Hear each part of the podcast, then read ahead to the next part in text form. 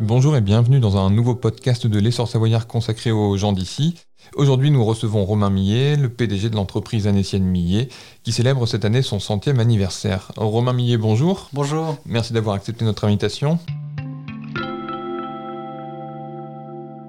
Avant toute chose, est-ce que vous pouvez nous situer l'entreprise Millet dans les grandes lignes? Qu'est-ce qu'elle fabrique? Combien de personnes elle emploie? Où est-elle installée? Alors, l'entreprise Millet, on parle d'à peu près 700 collaborateurs, euh, dont 250 euh, en France et 200 dans, 200 dans le bassin euh, indien. Nous sommes voisins, nous sommes au Glaisin comme vous. C'est une société qui, aujourd'hui, couvre deux marques, la marque Millet et la marque La Fuma. La marque Millet, et, puisque vous m'avez posé la question sur Millet, la marque Millet est, une société qui offre aux passionnés de la montagne des équipements pour assouvir cette passion. c'est une marque assez verticale.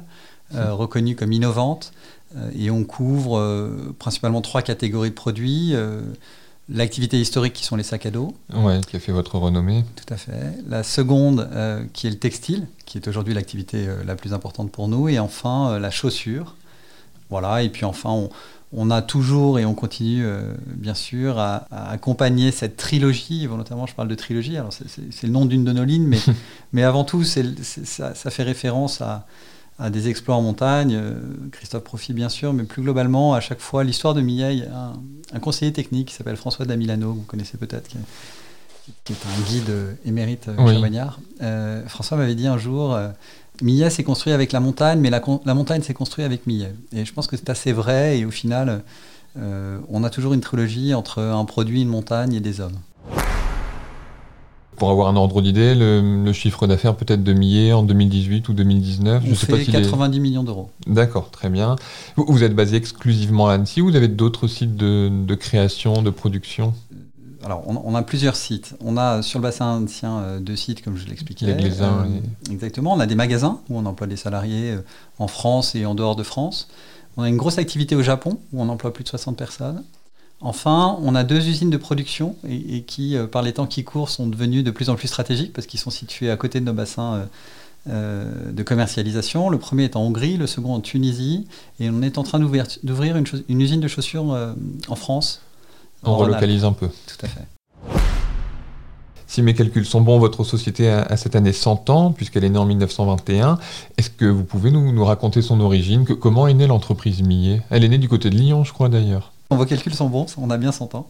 Euh, l'entreprise, elle a été créée par euh, mes arrière-grands-parents, euh, mon arrière-grand-mère et mon arrière-grand-père, Hermance et Marc Millet. Ils venaient de Montvalzan. Alors Montvalzan, c'est un petit village à côté de la Rosière. Ils sont partis à Lyon, comme à l'époque ça se faisait, pour aller, travailler, pour aller travailler et trouver un emploi, parce que c'était pas si simple dans, nos montagnes, c'était très différent à l'époque. Et ils sont partis à Lyon et, ils ont rapidement ouvert une, une épicerie euh, donc ils revendaient euh, enfin, des produits de consommation. Et puis euh, ils ont observé rapidement aussi que souvent quand vous alliez à l'épicerie dans ces années-là, vous n'aviez pas de sac pour porter vos, provisions. et donc ils ont eu l'idée de faire des cabas. Ça c'était au début des années 20. Ils sont partis à Annecy parce que l'air était pur. Et mon arrière-grand-père avait été gazé pendant la guerre 14-18 et on, y on respirait mieux, à Annecy qu'on respirait à Lyon. Ils sont donc partis à Annecy à ce moment-là. Ensuite, la guerre est venue. Mon grand-père et, son frère, qui étaient donc leurs enfants, eux ont, continué l'aventure avec leur maman. Mon, arrière-grand-père était décédé avec leur maman, mon arrière-grand-mère, qui est une personne incroyablement importante dans cette histoire. Et c'était le moment des congés payés, c'était le moment des loisirs, c'était le moment du développement de la montagne juste après-guerre. Et c'est à ce moment-là que mon grand-père, qui était passionné de montagne, a eu l'idée de transformer ses cabas en sac à dos. et l'histoire du sac à dos a commencé ainsi. Exactement. Et l'histoire a commencé ainsi. Et après, le, premier élément, moment marquant a été euh, l'Annapurna, c'est-à-dire le premier 8000 euh, qui était euh, conquis par des Français, par Maurice Herzog. Exactement. Avec un sac à dos Et la Chenal. Et la Chenal, oui.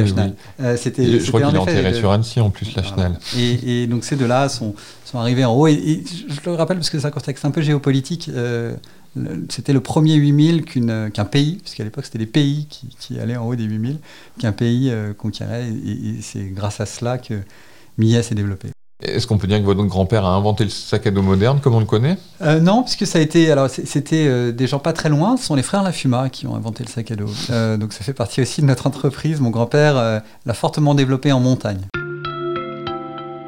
En deux, trois mots, comment se porte Millet aujourd'hui, malgré la crise 2020-2021, des, bonnes années, des années difficiles? Des années de transformation, des années de turbulence. Euh, il y avait un article chez un de vos confrères, Les Échos, euh, en début d'année, qui disait il faut savoir en 2021 prendre le temps. Savoir savourer. Alors c'est un peu ce qui s'est passé pour nous. Ça a été une année difficile 2020 économiquement et, peut-être plus important pour nos salariés. On, s'est tous retrouvés parfois un peu perturbés, euh, personnellement impliqués par cette, cette, crise sanitaire.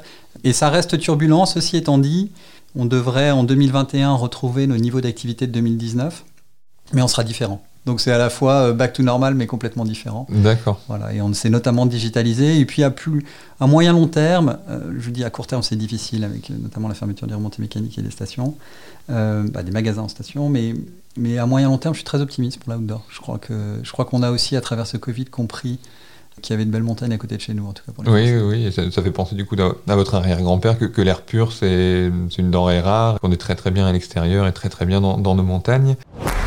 Euh, des, projets pour les mois, pour les années qui viennent? Ah On en a plein, euh, la difficulté c'est plutôt de les choisir. Euh, parmi ces projets, on a d'une part de continuer à développer nos interactions avec les consommateurs. Donc je vous l'ai dit tout à l'heure, on a quelques magasins, on a aussi des sites internet, on, a, on a une forte présence sur les réseaux sociaux. Tout ça a pour objectif pour nous d'être dans, le quotidien euh, des passionnés de la montagne. Euh, on a une campagne avec notre film sur les 100 ans, par exemple, mm. qui reçoit un, excellent, euh, accueil. excellent accueil. Donc, donc le premier projet, c'est ça, c'est d'être dans le quotidien des passionnés de la montagne. et le second, il y en a plein, mais c'est continuer à se digitaliser, ça, ça, va ensemble. J'insiste sur deux autres points qui me semblent fondamentaux sur un horizon de temps un peu plus long. Le premier, c'est l'innovation crois beaucoup que, enfin, je crois que post-crise. La R&D, ça fait partie de l'ADN de voilà, ça fait partie de notre ADN et on voit bien, et, à chaque fois qu'il y a eu des grosses crises, que ce soit des guerres ou des crises sanitaires, euh, ceux qui s'en sont sortis sont ceux qui étaient les plus innovants, euh, qui sont donc adaptés au nouveau temps, si je peux dire. Et puis deuxièmement, c'est évident, c'est dans nos gènes, mais, mais on, a, on a une nouvelle génération qui est encore plus sensible, c'est la, mm. nature, le climat. Euh, nous, on, on, utilise un terrain de jeu et, il faut absolument qu'on le protège. Donc on va, euh, dans les années 30, enfin dans les 10 prochaines années, pour 2030, être régénératif. Vous en parliez tout à l'heure de, de, la marque La Fumage. Je crois que le mariage entre vos deux entreprises, c'est 1995. Qu'est-ce que ça a changé? Qu'est-ce que ça a permis l'association avec La Fuma, qui, est une autre grande marque euh, de la montagne Exactement. Et, et peut-être pour le rappeler, ce sont deux marques très complémentaires. Euh, vous en avez une qui est très verticale et innovante, je vous l'ai mentionné. La vôtre, ouais. Euh, vous, faites les deux, mais. Oui, exactement. Alors je fais les deux, euh, donc voilà. Et, la FIMA, qui est une marque incroyablement dans l'air du temps, par son engagement historique pour le développement durable, et par ailleurs par sa versatilité. concrètement, on est vraiment la marque qui équipe les gens en vallée.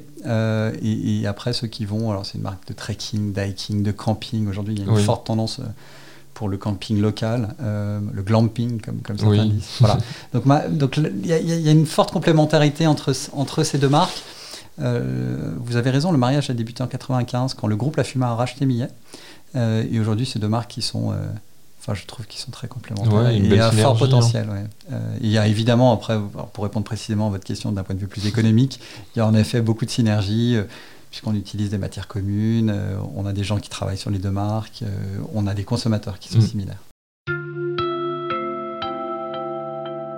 Pour finir sur une petite note personnelle, il n'aura échappé à personne que, que Millet, c'est c'est votre nom et c'est le nom de l'entreprise. Est-ce que vous étiez prédestiné à, rentrer dans, la société et à en prendre la tête ou c'est le fruit du hasard? Ni l'un ni l'autre. Euh, je n'étais pas destiné à ça. Euh, alors moi, je suis, né en 1979. Parfois, les gens me vieillissent un peu. J'ai lu récemment qu'on me donnait 49 ans. Non, j'en ai que 41, puisque vous êtes fort en mathématiques, vous aviez fait le calcul. Euh, et l'entreprise Millet avait été vendue par mes grands-parents en 74. C'est pour cette raison que je vous dis que je n'étais pas destiné à cela. Euh, ceci étant dit, j'ai eu la chance de travailler dans, le groupe La Fuma euh, il y a une dizaine d'années, donc j'avais quand même déjà mis un peu les pieds euh, dans l'entreprise. après, j'ai vécu ma vie, j'ai vécu plein d'autres choses, dont notamment 5 ans géniaux à Shanghai. mais évidemment, ça fait 41 ans que, que, je suis né là-dedans, que je suis passionné d'outdoor et que d'une manière ou d'une autre, je, trouvais que, que, ce serait une belle histoire. Et, aujourd'hui, peut-être la crise de la quarantaine, mais en recherche de sens, euh, je me dis que j'ai peut-être réussi un petit truc. Vous avez des frères et sœurs qui sont dans l'entreprise Non, je suis fils unique. Euh, ma tante a, longtemps travaillé dans l'entreprise. Euh, elle est aujourd'hui retraitée à la Clusa. et mes enfants, ils sont un peu petits pour l'instant. D'accord, donc on peut c'est une, saga familiale en, quelque sorte. Qu'est-ce qui vous plaît dans votre job? Ah, déjà, moi, j'ai la chance, je suis passionné, donc voilà, je suis, je suis pratiquant, donc déjà, c'est quand même passionnant de, vous faites quoi de, faire des produits de l'escalade, de la randonnée Je fais un peu de tout. Je, suis, pour le coup, c'est le seul moment où je suis vraiment jeune parce que je suis comme les jeunes d'aujourd'hui. C'est-à-dire qu'en fonction des conditions, je vais m'adapter. je, suis assez, je suis assez curieux. Donc déjà, c'est toujours sympa de bosser pour des produits qui vous parlent. Oui. voilà. Moi, vous y rajoutez un petit côté émotionnel, vous l'avez compris, puisque je suis né avec cette entreprise. Et pour moi, Millet, c'était des belles histoires de montagne que mon grand-père me racontait. À chaque fois, je lui montrais des photos de mmh. Bonatti, des maisons et consorts. Euh, donc évidemment, ça me rappelle des, belles choses plus personnelles. Et puis enfin, euh, je travaille pour une industrie qui me semble être, euh, elle aussi, dans l'air du temps. Je parlais de la FUMA, mmh. mais plus globalement, l'industrie de l'outdoor, je crois, est une belle industrie. et, qui devrait, année après année, encore plus parler aux nouvelles générations. Donc je me sens un peu utile. D'accord. Et juste pour préciser à nos auditeurs, euh, Romain Millet est équipé d'une doudoune euh, Millet.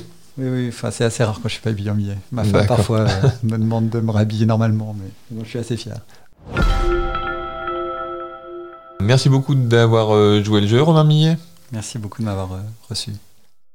À bientôt pour un nouvel épisode de notre série de podcasts Les gens d'ici avec les Sœurs Savoyards.